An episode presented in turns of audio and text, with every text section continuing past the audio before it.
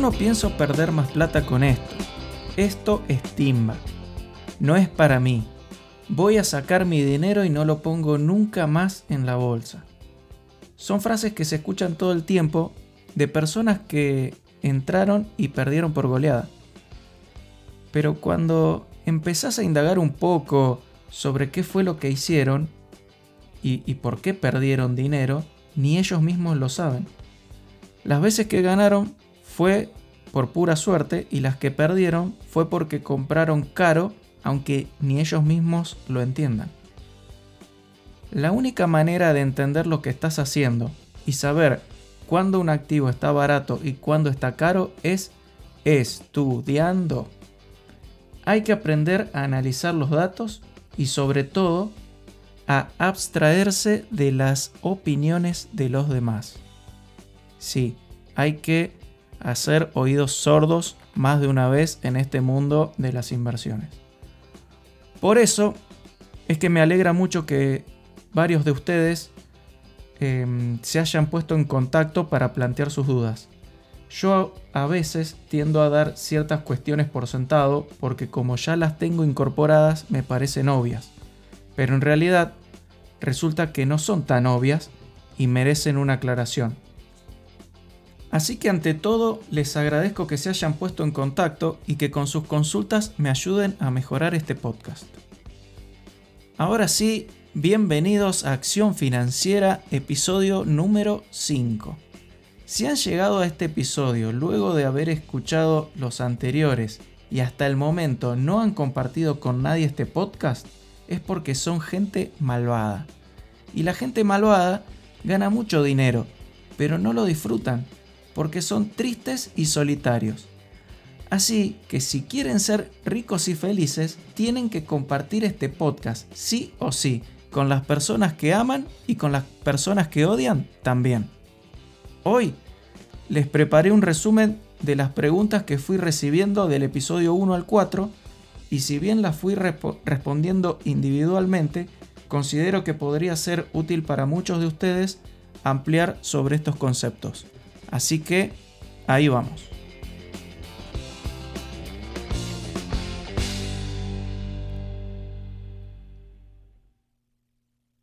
Bien, primera consulta. En Finbis no aparecen los ratios exactamente como los explicaste en el episodio 4. Por ejemplo, al filtrar por dividend yield no aparece la opción mayor al SP500.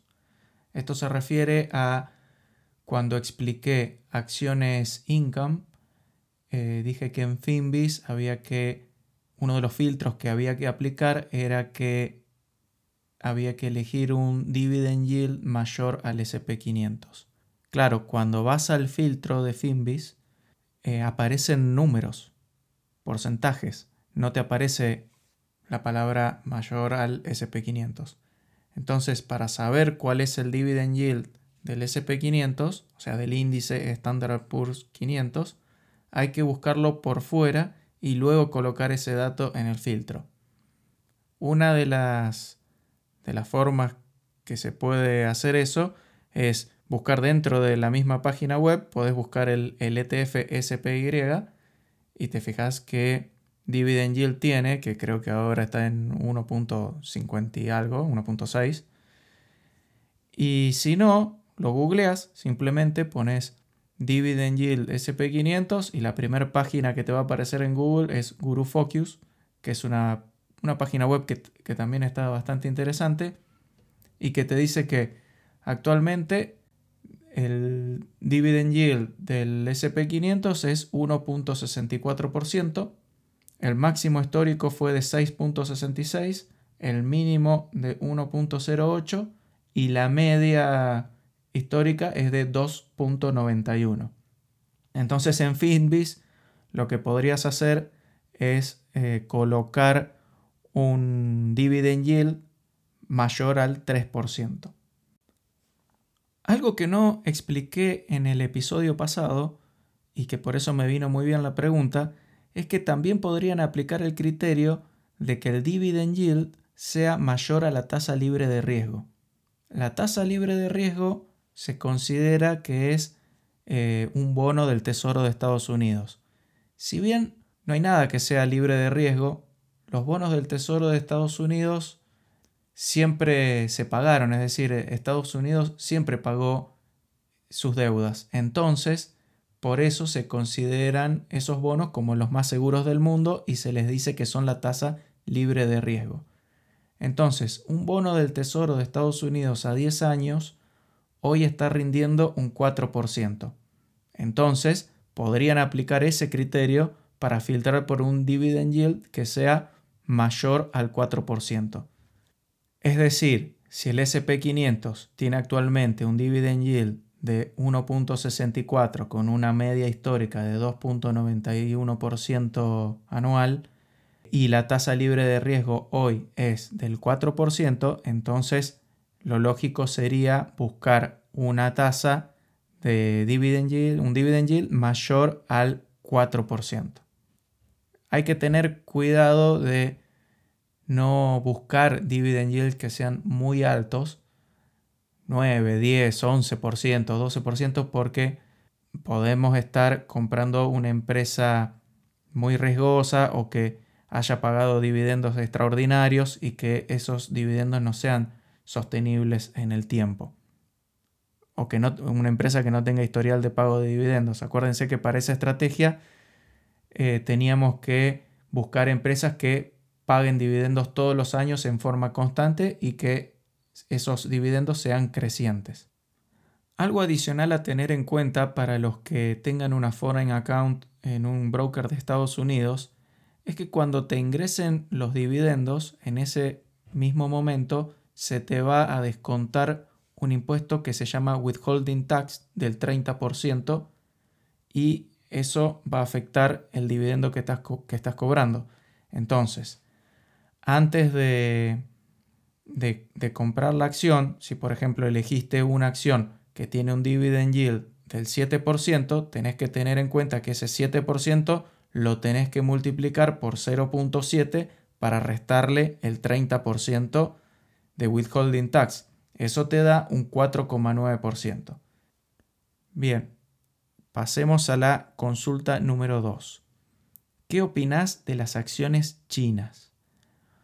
Por lo general yo no compro acciones chinas porque no me gustan los gobiernos intervencionistas y quizás estoy perdiendo una oportunidad ahí muy grande de tener rendimientos elevados, pero en lo personal no tengo ni tiempo ni ganas de estar atrás de las locuras que se le ocurran a Xi Jinping o al delirante de turno. Entonces, no le recomendaría a un principiante acciones individuales chinas, por el riesgo que esto implica para, para tu inversión, porque eh, cada tanto hacen desaparecer al CEO de la empresa por un par de meses, te limitan las exportaciones, te obligan a dividir la empresa, puede pasar cualquier cosa. Entonces, una opción menos riesgosa desde mi punto de vista es ingresar a través de un ETF que invierta en acciones de todo el mercado chino, como para estar ahí si es que ese fuera el interés de, cada uno. ¿no? Y con eso estarías expuesto al crecimiento de las acciones chinas, con un riesgo menor, obviamente. La pregunta número 3 es muy interesante, cada tanto me llega alguna consulta como esta, y se dio el día que Tesla presentó su balance y las acciones cayeron. Esto fue hace muy poco. La pregunta era, Tesla está bajando un 10%. ¿Compro Tesla? Bueno, en primer lugar, como siempre, aclaro que cada uno hace con su plata lo que quiere y yo no doy recomendaciones de inversión. Dicho esto, yo no compraría acciones de Tesla para el largo plazo pero antes de explicar por qué, les voy a contar un ejemplo de una oportunidad en la que sí decidí ingresar como para que puedan hacer la comparación entre ambas empresas. La empresa de la que les, estoy hablando es Alphabet o más conocida como Google. Esta empresa ya estaba en mi watch list, estuvo bajando de precio durante todo el año 2022, igual que todas las tecnológicas, y en un momento estaba a un, price to earnings de 22 aproximadamente. recordemos que price to earnings es un ratio que lo que hace es dividir el precio actual de la acción sobre los eh, beneficios netos por acción que tiene la empresa o que presentó la empresa en el último ejercicio. Entonces, si tenemos un price to earnings menor a 20, probablemente esa empresa esté barata. Es un concepto general que lo podemos tomar como una referencia. Después hay que indagar y hay que, hay que estudiar un poco más la acción, pero que sea menor a 20 ya es un buen, un buen dato. En el caso de Google estaba a un 22, a un ratio de 22 y yo la venía siguiendo. En eso sale un comunicado que Microsoft iba a incorporar la tecnología del chat GPT, la, la inteligencia artificial de OpenAI, a su buscador Bing, y esto genera una catarata de noticias favorables por un lado para Microsoft, pero muy negativas por el otro para Google. Sumando a que el GPT de Google, que ahora no recuerdo cómo se llama, había tenido algunos problemas en, las pruebas que, estaban haciendo. Como consecuencia de eso, se genera cierto pánico en, en los accionistas de Google que empiezan a vender la acción y hacen que caiga el precio.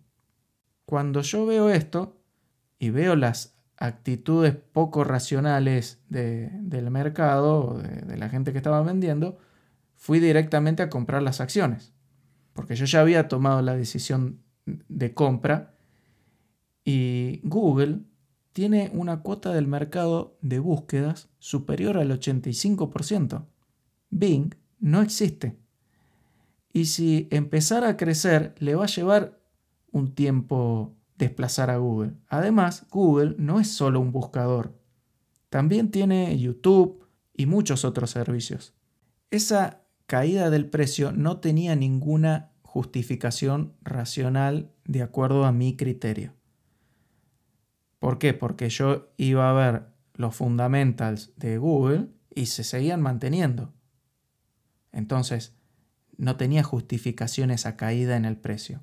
Además, seguramente Google va a sacar su propio chat GPT que va a ser como el de Microsoft o mejor.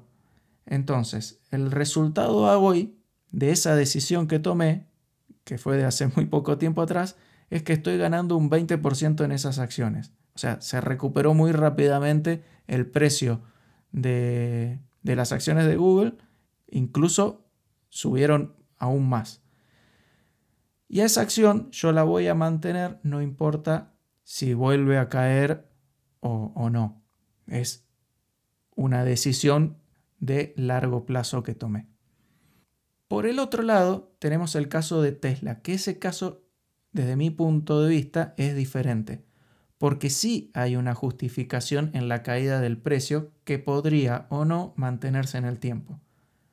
No voy a entrar en los detalles técnicos pero el mercado reaccionó de esa manera porque Tesla, además de tener algunos problemas con las entregas de, vehículos en las ventas, vio reducido su margen de utilidades, que era algo que, la diferenciaba bastante del resto de, de las automotrices. Además, y esto creo que fue lo que más impactó a los, a los accionistas, es que la empresa lanzó una estrategia de reducción de precios de sus vehículos, lo cual podría afectar aún más los márgenes a futuro. Lo que se entiende que está buscando Tesla es ganar cuota de mercado. Quieren inundar el mercado de autos para luego venderles a sus usuarios todos los accesorios tecnológicos. Es decir, no solo vender un auto y hacer algo como lo que hace Apple, por ejemplo, con todos sus productos. La cuestión es que Tesla, a pesar de haber caído más del 60% de su máximo histórico, y ahora está alrededor de, menos 40, es una empresa que sigue estando cara. Si ustedes lo, lo chequean, van a poder ver que tiene un price to earnings cercano a 50. Para que se den una idea, Tesla tiene una capitalización de mercado de 520 mil millones de dólares mientras que Ford, un monstruo más grande que Tesla y que también fabrica autos eléctricos, tiene un market cap de 47 mil millones de dólares. Es decir, Tesla para el mercado vale 11 veces más que Ford. Una locura total. Hay muchos fanáticos religiosos de Tesla que dicen que más que una empresa de autos es una empresa tecnológica. Pero digo yo, si tiene cuatro patas, ladra y mueve la cola, es un perro. Y si tiene cuatro ruedas, un volante, te sentás adentro y vas de un lado para el otro, es un auto. ¿Con qué lo vas a comparar? ¿Con una empresa que fabrica celulares? No, con una empresa que fabrica autos. Entonces, ¿Tesla es una, una buena empresa? Sí, es una buena empresa, pero está cara. ¿Puede volver a subir hasta niveles estratosféricos como estuvo en algún momento? Sí, podría. Pero lo que ustedes tienen que preguntarse es, ¿qué probabilidades hay de que eso ocurra? Pregunta número 4. ¿Cuáles son los bonos que están alrededor del 25% de paridad que hablabas en el episodio 3? Bueno, yo me refería a los bonos globales, el AL30, GD30, GD38, todos los bonos que se utilizan eh, para hacer el dólar MED o el dólar cable. lo que quería aclarar es que la operatoria que expliqué muy brevemente en el episodio 3 es una operatoria meramente especulativa, es decir, que estamos especulando con el precio del bono y la probabilidad de que Argentina pague esa deuda. La primera pregunta que te tenés que hacer es, que, es ¿qué tan probable es que Argentina pague la deuda? El mercado cree que esa probabilidad es muy baja y por, y por eso el bono tiene ese precio. Ahora bien, si Argentina no pagara la deuda, ¿qué tan probable es que durante la renegociación se acuerde una quita, por ejemplo, del 80% o más? La mayor quita de la historia de, Argentina eh, en un bono fue del 75%. Es decir, que este que esta especulación con, el precio de los bonos que están entre 20 y 30% de paridad podría tener una alta chance de generar buenos resultados, teniendo bastante acotada la pérdida máxima que podría sufrir. Pero bueno, si no se sienten seguros o no conocen bien la operatoria de los bonos, abstenerse de eso. Eh, esto es solo para gente que tenga estómago para aguantar una renegociación de, una deuda. Bien, vamos a la pregunta número 5. Esta es una pregunta que me la hacen todo el tiempo, no solamente desde que hago el podcast. Es, ¿qué puedo hacer con 50 mil pesos? Tengo 5 mil dólares. Eh, ¿En qué los invierto? Estoy por cobrar un bono de, no sé, 500 mil pesos. Eh, ¿Qué hago? ¿Compro dólares? Eh, los invierto en acciones, en bonos, en un ETF, ¿qué hago? Bueno, este tipo de preguntas, ya les digo, todo el tiempo me las hacen y la verdad que sin conocer el perfil de riesgo de la persona, los plazos que maneja, los objetivos que tiene, la urgencia que puedan tener para recuperar ese dinero y varias cuestiones más, es imposible que yo pueda darles un consejo que valga la pena. Además, ya dije varias veces que no soy asesor financiero. Lo que sí puedo hacer es decirles qué haría yo en determinadas situaciones hipotéticas. Primera situación hipotética. Supongamos que trabajo en una empresa privada en el área de sistemas y por el sueldo que tengo no tengo capacidad de ahorro. Es decir, todo lo que me ingresa lo gasto para la vida diaria, alquiler, comida, eh, bondi, lo que sea. Pero voy a cobrar un dinero por la venta de un bien o la empresa me está por pagar un bono. Como sea, pero voy a recibir un dinero extra.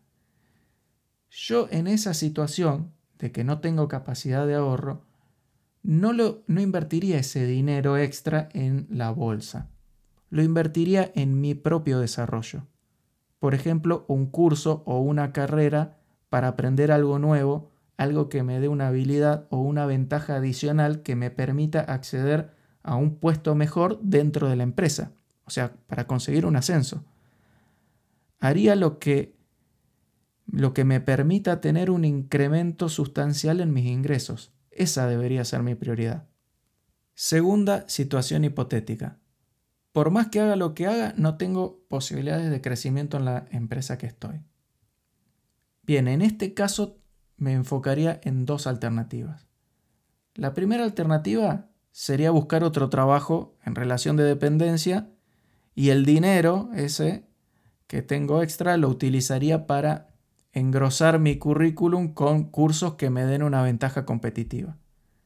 Y otra alternativa, si estoy trabajando, por ejemplo, en sistemas, como dije anteriormente, o doy clases de idioma, o trabajo con SAP, o algún servicio que, se pueda hacer en forma remota, invertiría ese dinero en asesoramiento para abrir una cuenta afuera y vender mis servicios online, cobrando en dólares.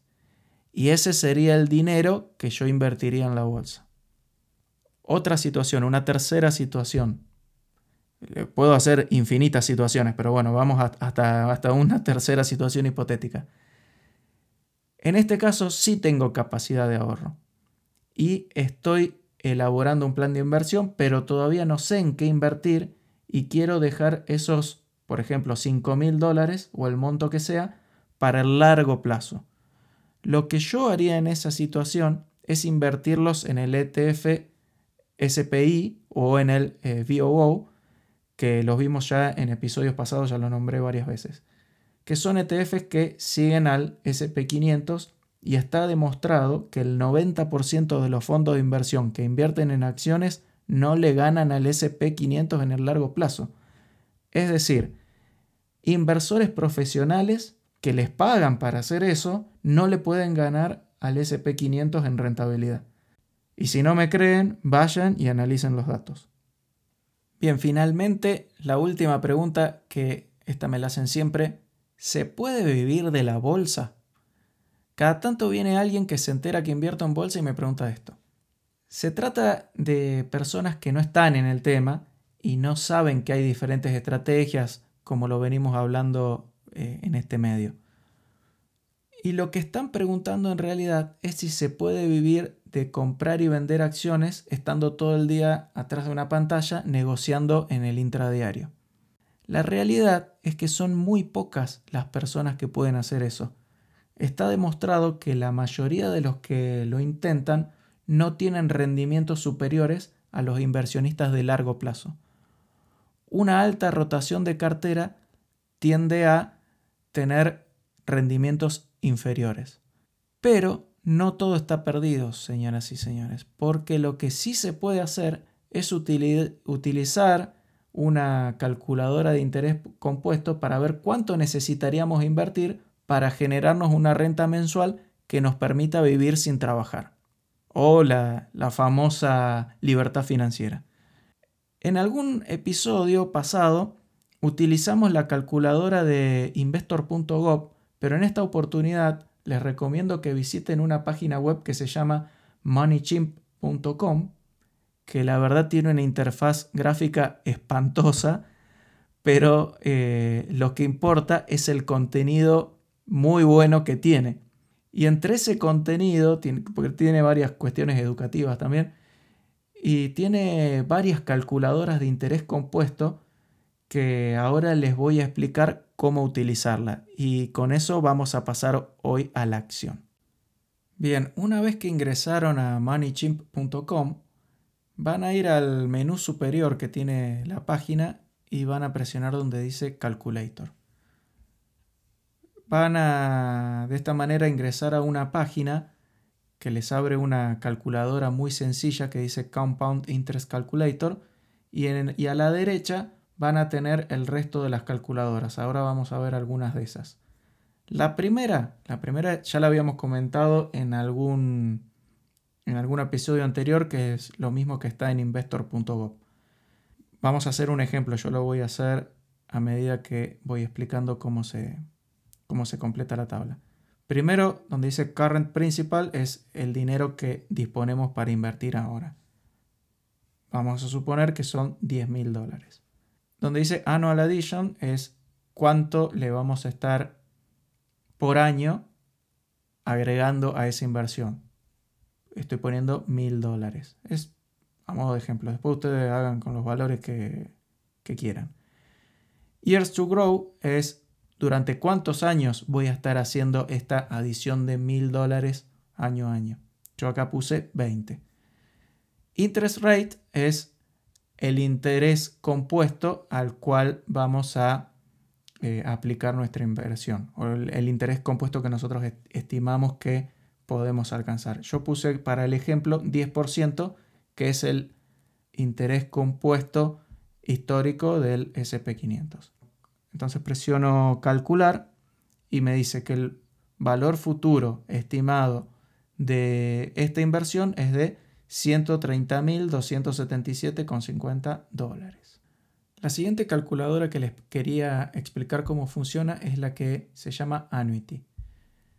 Esta calculadora sirve para saber cuál es el monto fijo anual que yo podría obtener en una determinada cantidad de años a una determinada tasa ingresando con un determinado monto de inversión inicial. Lo explico con números. Ingresan a la calculadora y colocan Starting Principal. Vamos a suponer que hoy ustedes, después de ahorrar una X cantidad de años, disponen de 100 mil dólares y los invierten a una tasa de interés compuesta anual del 10%.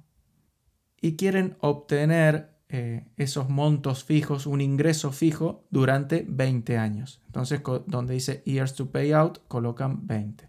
Colocan calcular y les va a dar un resultado que dice Annual Payout Amount 10.678 dólares. Que eso dividido 12 les da 890 dólares.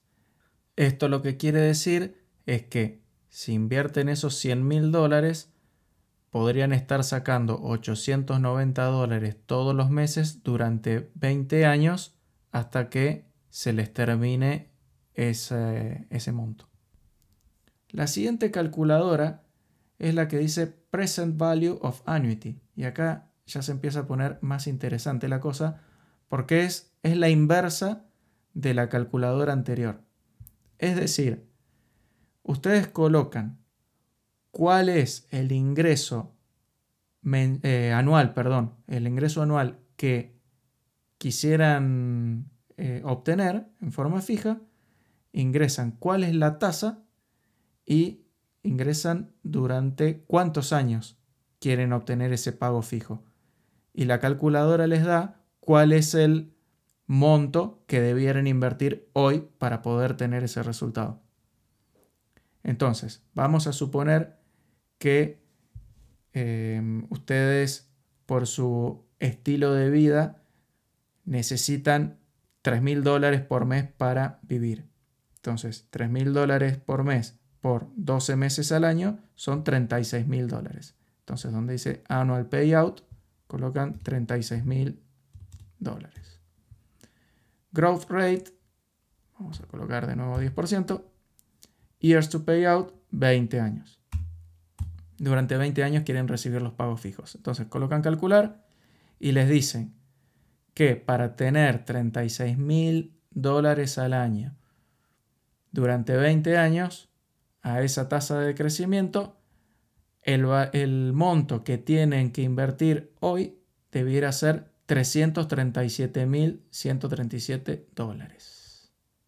La última de las calculadoras, que se llama Simple Retirement Calculator, es la que a mí me resulta más interesante de, todas y es la que te puede ayudar a hacer la, la planificación de tus objetivos.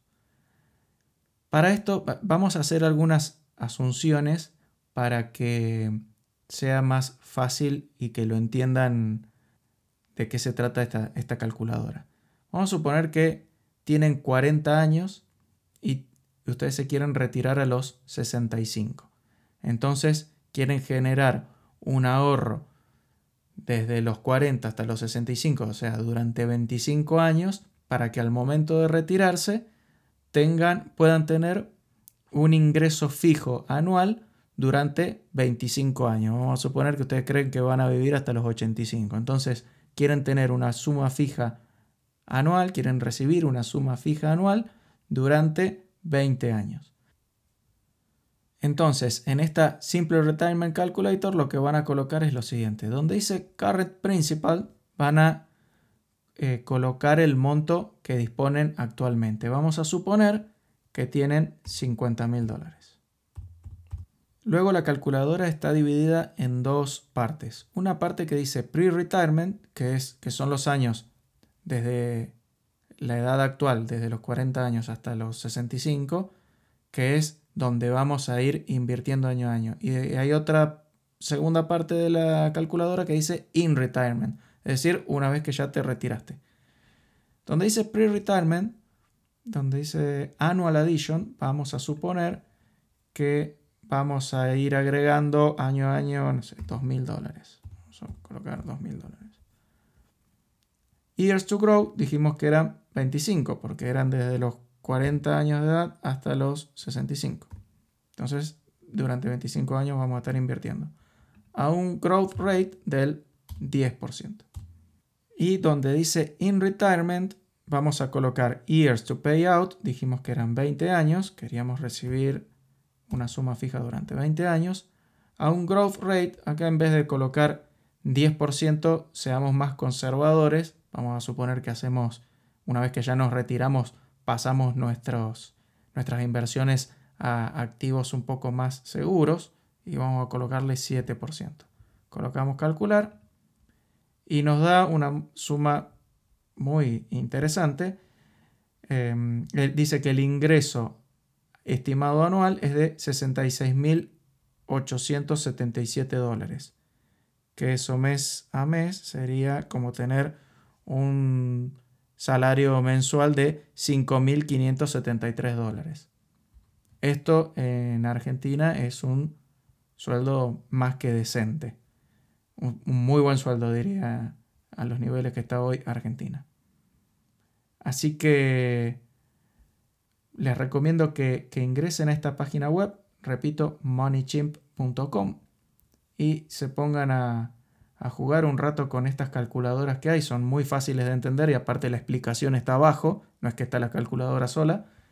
Y, con eso van a poder ir a su planilla de plan de inversión y colocar objetivos con algún criterio más lógico. Si no quieren ser eh, tan optimistas, pueden bajar los, los growth rate y, y colocar algo un poco más conservador y si se tienen mucha fe y creen que pueden invertir como los grandes inversores, pueden colocar un growth rate del 13, 14, 15%.